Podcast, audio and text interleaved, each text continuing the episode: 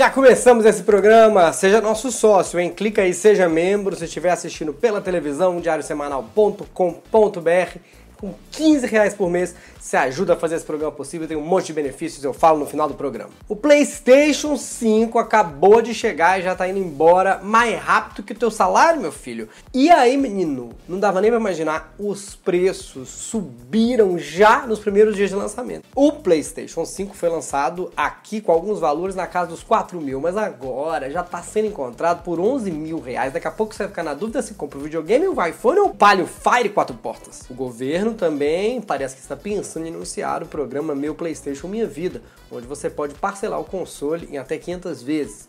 Oportunidade para você que estava esperando para conquistar o seu. Aí menino, agora tem a briga entre sonistas, Xbox, boy, X, é, quem gosta de Xbox Aí um fala que o, o, o, console deles é mais caro porque é melhor, outro fala que é mais barato, dá um pau no outro. O pessoal tá passando mais tempo brigando na internet sobre videogame do que de fato usando o videogame para jogar. É um caso muito sério, uma denúncia. É a mesma briga de quem tem iPhone e Android. Você já deve ter visto essa briga. 3 mil reais no celular para tirar foto e xingar os outros na internet, eu não entendo. E não para por aí essas polêmicas que tem videogame, não. Tem sempre espertinho tentando tirar proveito dos outros. O que que tá acontecendo?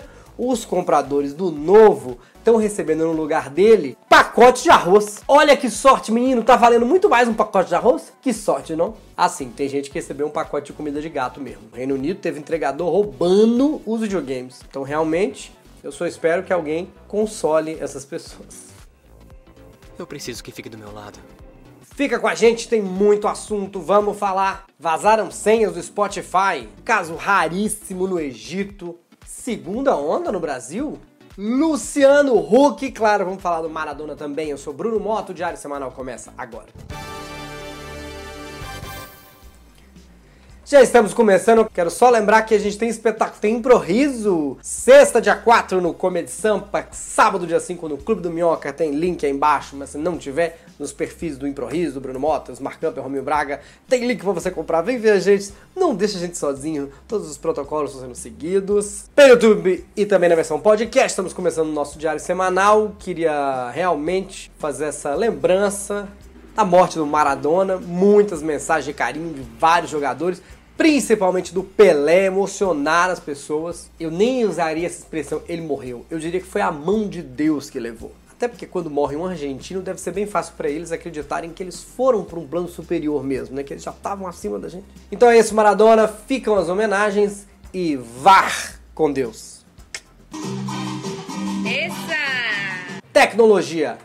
350 mil senhas do Spotify foram expostas por hackers num vazamento que foi divulgado nessa segunda-feira. Tinha que ser na segunda-feira, né? O diazinho ruim. Você já tá indo trabalhar, pé da vida com o chefe, encontra aquele cara chato do serviço, tem que correr para fazer as coisas que o outro não sabe fazer. Aí você coloca um fonezinho no ônibus, pau, vê uma musiquinha, pau, perdeu a conta do Spotify, roubaram tua senha. Aí tem que ouvir música no YouTube, ser interrompida a cada 40 segundos por um anúncio do Wix ou do Trivago, ou por aquele cara lindo do Descomplica pós-graduação. Só não reclama porque pós-graduação por 12 de 79 só na Black Friday da Descomplica. Espera, espera, não pula esse vídeo. Ô, gente que reclama que tem muito comercial no meu é o YouTube, não sou eu, embora eles me deem dinheiro. A empresa de segurança que está apurando vazamento constatou que os registros foram encontrados por pesquisadores em um banco de dados sem proteção. Mas fique tranquilo, se a sua senha foi realmente vazada, você vai receber um comunicado do Spotify.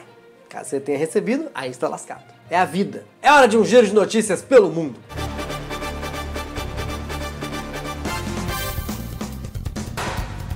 No Alasca, um avião atropelou um urso ao aterrissar em Yakutati, eu não sei como fala isso. O voo, eu nem tento, né? O voo tinha apenas seis passageiros e ninguém ficou ferido.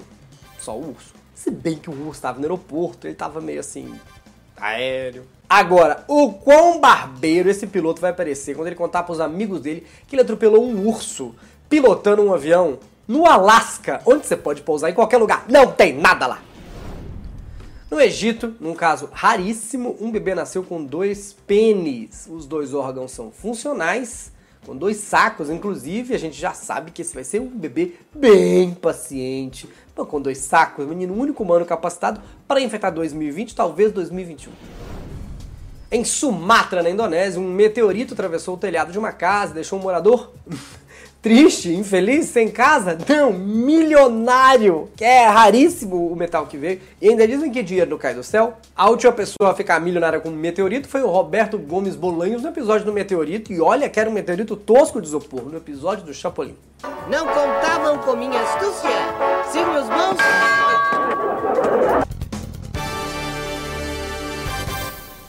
Saúde! Siga os protocolos de segurança mais recentes, a OMS sugeriu que você, que eu, que todo o planeta renuncie às festas de Natal e de Ano Novo, no que seria uma aposta segura da população, bem mais segura, diga-se passagens. Afinal de contas, eu não aguento mais ver amigo meu chorando, falando que perdeu o celular na virada. Menino, muito melhor não ir, que aí não perde. Uma reunião em Genebra, mas que chique, né? A líder técnica da OMS, Maria Van Kerkhove, Kerkhove, Kerkhove? O que você quer, couve, menino? Então passa na manteiga e vem.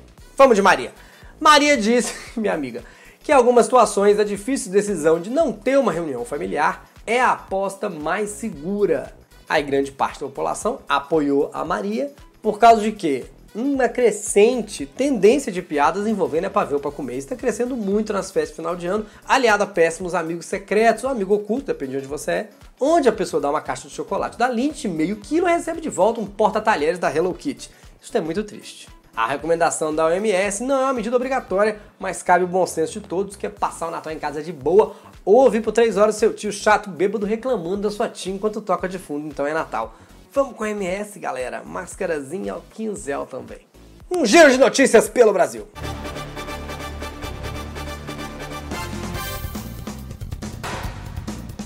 Luciano Huck tem quatro meses para avisar a Globo se ele vai ser ou não vai ser candidato em 2022. Será? O prazo até março do ano que vem é para saber se ele vai ou não continuar na emissora, porque se for candidato não pode continuar na emissora. Eu de verdade que as pessoas ficam perguntando. Eu estou aqui torcendo. Minha torcida é não avisa, não avisa, não avisa, não avisa a Globo. Eu gosto quando eu do Hulk. Vocês querem que eu faça o que no sábado à tarde? Assista Raul Gil? Ou pior, vá ao parque. Se eu fosse o Hulk, eu contratava o Maurício Meirelles para apresentar um quadro qualquer no programa dele. Aí o programa simplesmente acaba e o problema está resolvido sem ficar se estressando. A mulher dele, Angélica, acabou de entrar no ar com o Simples Assim, programa novo chama Simples Assim, é bem bonito. Se ele sair candidato, a Angélica também vai sair do ar. Por quê? Porque a esposa de político, assim como o político, não pode ter programa na TV. Simples assim.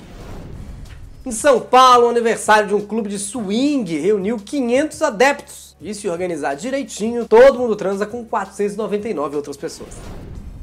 Especialistas dizem que o Brasil ainda não saiu da primeira onda de Covid. Olha, o Brasil sempre atrasado, né? Todo o resto do mundo já tá na segunda onda, a gente tá na primeira ainda. É, meu filho, aqui é Brasil, a gente tem o Medina. A gente sabe aproveitar o máximo de uma onda só, tá bom? Não, pera. Se bem que é o que diz os especialistas. O presidente disse o quê? Que nós não estamos nem na primeira onda ainda, tá bom? Como é bom ter esse presidente, né? Não tem racismo, não tem Covid, não tem corrupção, a gente tá no paraíso.